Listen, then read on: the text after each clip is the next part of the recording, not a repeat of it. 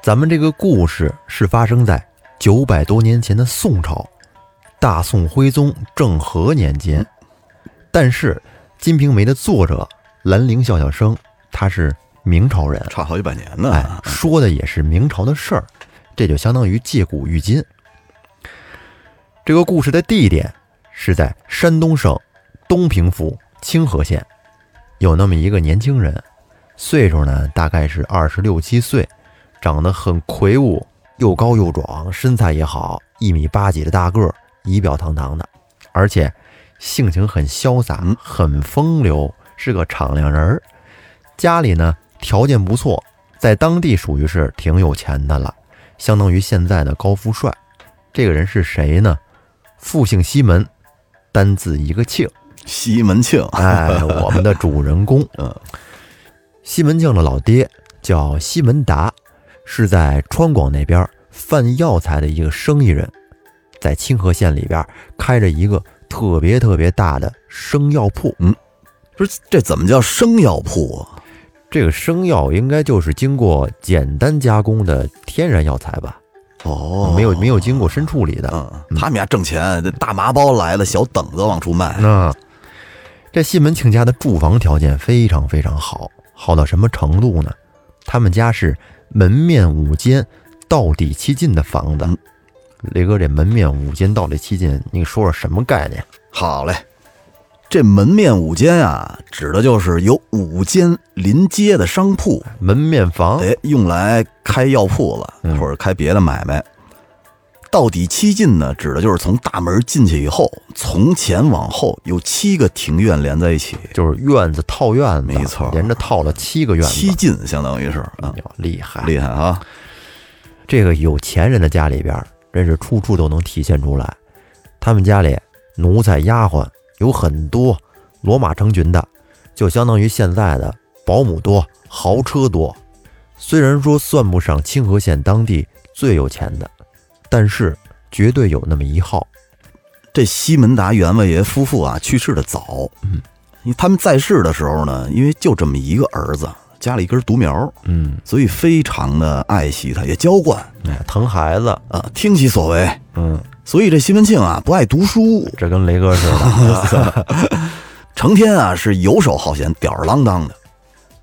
自从这父母去世以后，呀，一点儿点的开始学坏了啊，老去这个窑子里、妓院里混，然后还学了一些这个拳脚棍棒，好点功夫，对花拳绣腿，总是出去招惹是非。嗯，平时啊，你就像这个赌博呀、双陆棋呀这些东西都玩的很精通，不是会啊，是很精通，嗯丫，挺聪明的。不是一般的会，嗯这都是当时比较流行的一些游戏。对嗯身边还有一些狐朋狗友，也呀，都是一些油嘴滑舌、无所事事的这个社会的闲散人员、低端人。低端闲散。对，嗯，他这里面第一个处的最好的哥们儿叫应伯爵，这个人呢有个外号叫应花子，是什么意思呢？应伯爵本身家底儿不错，是一个绸缎庄老板的二儿子，但是他一来不是长子，继承的东西本身就少一些，再加上应伯爵他本身也好吃喝嫖赌，结果没有几年，这点家底儿就全让他给败光了。抖了干净了。哎，应伯爵这成天就是跟在一些有钱人的后面，说点好听的呀，讨那些大款们欢心啊。用书中的原话叫“帮嫖贴食”，嗯就是白吃白嫖，有冤大头请客。咱们这大官人就是个冤大头。这个应伯爵他本事挺大呀，会下双陆棋，嗯会踢蹴鞠，就是当时的足球，足球啊，嗯，都是公子少爷的游戏，他是渐渐精通。于是呢，应伯爵可以说是全书中西门庆的第一跟班只要有西门庆，几乎都可以找到应伯爵。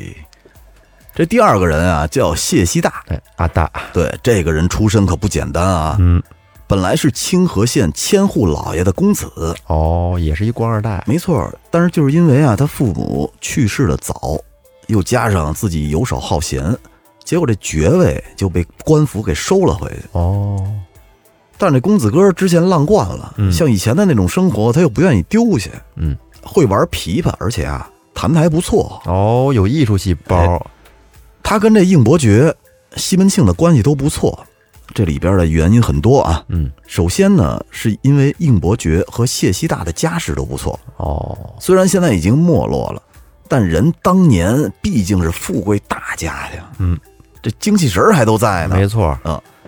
和西门庆他们之间这个共同语言又都有，嗯，毕竟曾经是属于一个阶层的，没错。嗯，然后其他的七个兄弟呢，就多少啊？有些上不得台面儿。哎，这几个人这个名字很有意思啊。哎，我给大家念一下，一个叫祝时念，一个叫孙天化，一个叫吴典恩，一个叫云里守，一个叫常志杰，一个叫白赖光，还有一个叫卜志道。就就喜欢这不知道这 名字不知道太逗了。啊，姓卜啊，一竖一点儿那个卜，嗯卜志道，志气的志，道理的道。这些人平时没事儿就知道撺掇西门庆乱花钱，一块儿吃喝嫖赌，不务正业。你按说这么造下去，应该是很容易败家的。嗯但是呢，西门庆却是越来越有钱。他这钱都是怎么挣的呢？只因为西门庆生来秉性刚强，然后他骨子里啊有股那种韧劲儿哈，有种不服输的那种劲儿。哎，嗯，做事很有心机，深谋远虑，而且他有一个很重要的收入来源，嗯就是放官立债。官吏债对。那什么是放官立债？来，咱们简单聊一下这官吏债啊。嗯，所谓的官吏债呢，就是在明清时期，放贷者呢专门向一些官吏发放的高利贷。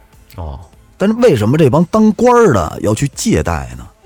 比如这些士大夫经过十年苦读，十年的寒窗苦读，一旦鲤鱼跳龙门，要去选官了，嗯，或者是因为自己的这个官期任满了，或者中间啊去服过丧啊之类的，嗯，这些原因离开了之前的职位，等你再去参加选官的时候，这些人这段时间是都没有俸禄的。哦，没有钱拿，但是他们现在花钱的地儿却特别多，因为需要应酬啊，嗯，需要很大的支出。嗯，据说呀，这些费用动辄就是数百两银子。嚯，这些应酬的费用，要是换算到今天，差不多得个十几万，我估计不少不少少钱。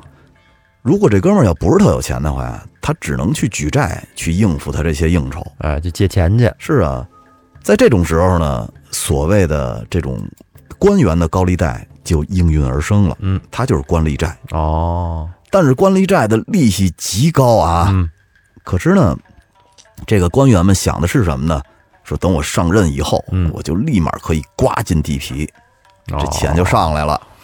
所以也不管什么这个利息高不高了，就那么着吧。嗯嗯，现在没有了。嗯嗯，这西门庆他与当时朝中的很多奸臣、高官都有着一些业务联系，门路很广啊，。人脉广哈。哎，而且他还在县里边管些公事儿，你比如说替人打官司、替人说情或者办事儿，哎，从中收取一点别人的好处费。哎，你看这就不难看出来，西门庆的社会活动能力是相当强大的，集地痞恶霸、官僚、精明的商人为一体的 一个人。因此呢，满县的人都怕他。嗯，又因为他排行第一，所以人们都叫他西门大官人。这西门大官人的原配陈氏很早就死了，结过一次婚，媳妇儿姓陈，俩人呢有一个独生女儿，嗯他们管她叫西门大姐儿。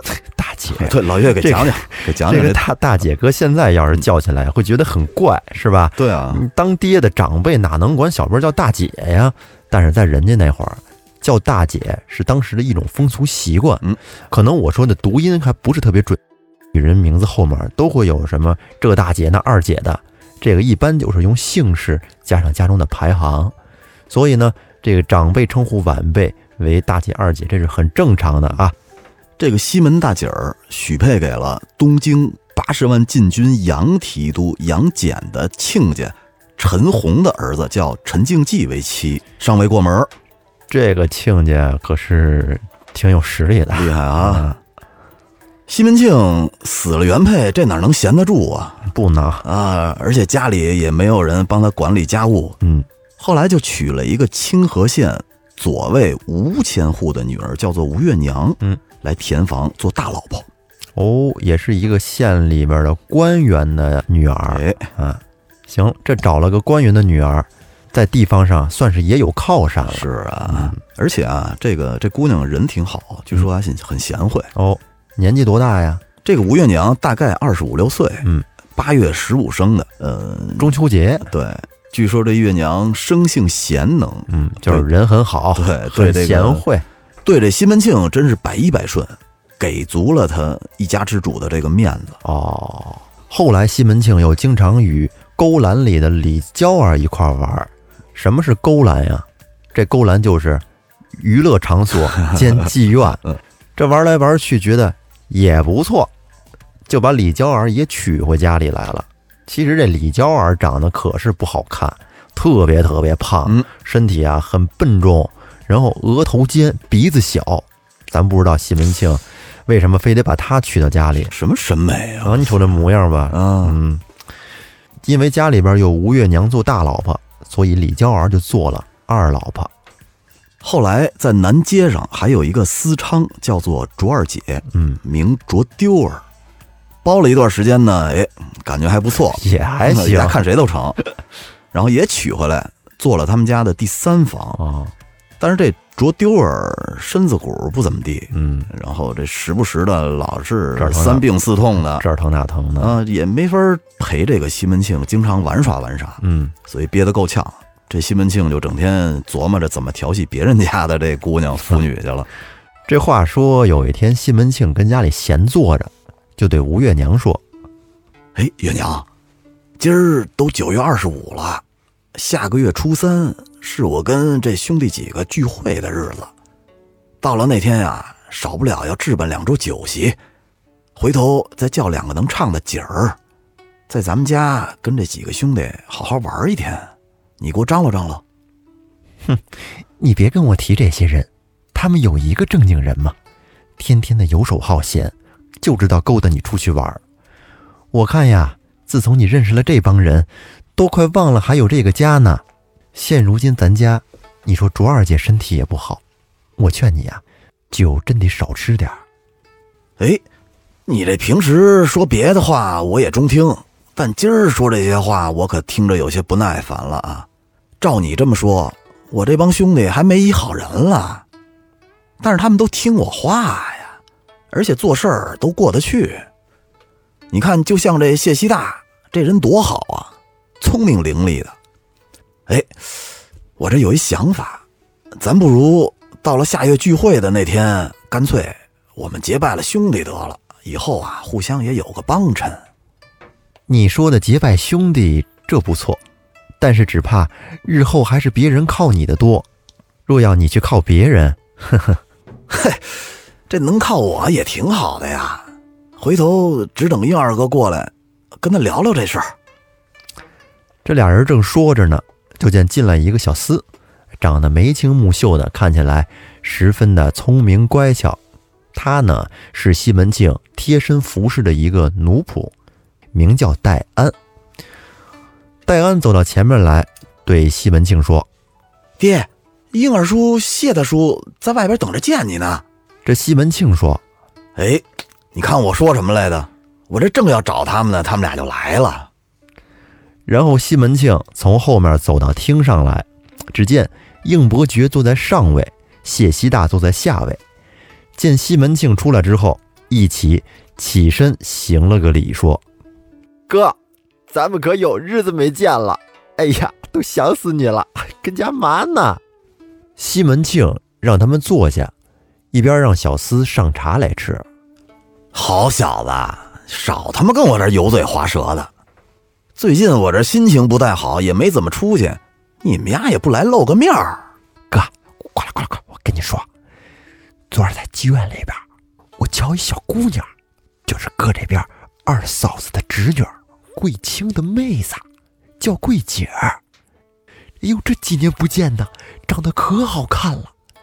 等回头成人的时候，那还不知道多美呢。就昨天，他妈再三跟我说，说二爹呀、千万得找个好公子梳拢她。我觉得这丫头就得是哥哥你先来。这梳拢，咱们简单跟听众说一下。哎，这梳拢是什么意思呢？就是这个妓女头一次接客破除，哦是吧？就叫梳拢。第一次正式的工作。对对，而且很贵啊。嗯嗯，这个咱们在后面有详解。哟，能有这事儿啊？等过两天有空了，咱们一块儿过去瞅瞅去。你这昨天在他家，头两天干嘛去了？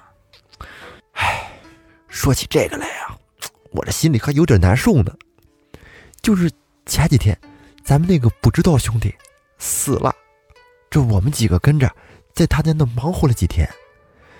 他家嫂子再三跟我说，说让我拜会哥哥，多谢哥这还给送了份子钱。就因为他们家太小了，连个转脚的地方都没有，而且也没有什么像样的酒席，所以说就没好意思叫哥过去。这觉得心里还挺过意不去的。哎呦，我就知道他身体不怎么好，怎么这说死就死了？他这前几天刚送了我一把真金的穿哨，我这正要过去谢谢他呢，没想到他这成了故人了。然后谢希大叹了一口气说：“哎，行了，哥，别难过了。你说。”咱们本来兄弟十个人，现在少了他一个，这不是九缺一了吗？哎，英伯爵，你说下个月初三的时候咱们聚会，他到时候是不是又得麻烦大官人这儿破费一下了？这西门庆说：“你们啊，这跟我想一块儿去了。我这刚才还跟月娘说呢，咱们兄弟天天这么下去也不叫个事儿，倒不如回头咱找个寺院。”结拜做个兄弟，以后互相之间也有个扶持，有个依靠。到那天，咱们或多或少都要破费些银子，买点东西，众兄弟们也多少出点份子。不是我要求你们这必须出啊，但是结拜这事儿不一样，跟平时出去臭吃臭喝不一样。每个人都出一些，这是情分。哥，你说的对呀。咱们各自都要尽各自的心，只不过就是俺们几个吧，是老鼠尾巴生疮，有脓也不多。就你会说，谁让你多出了？我让你出多少钱了？开玩笑，开玩笑。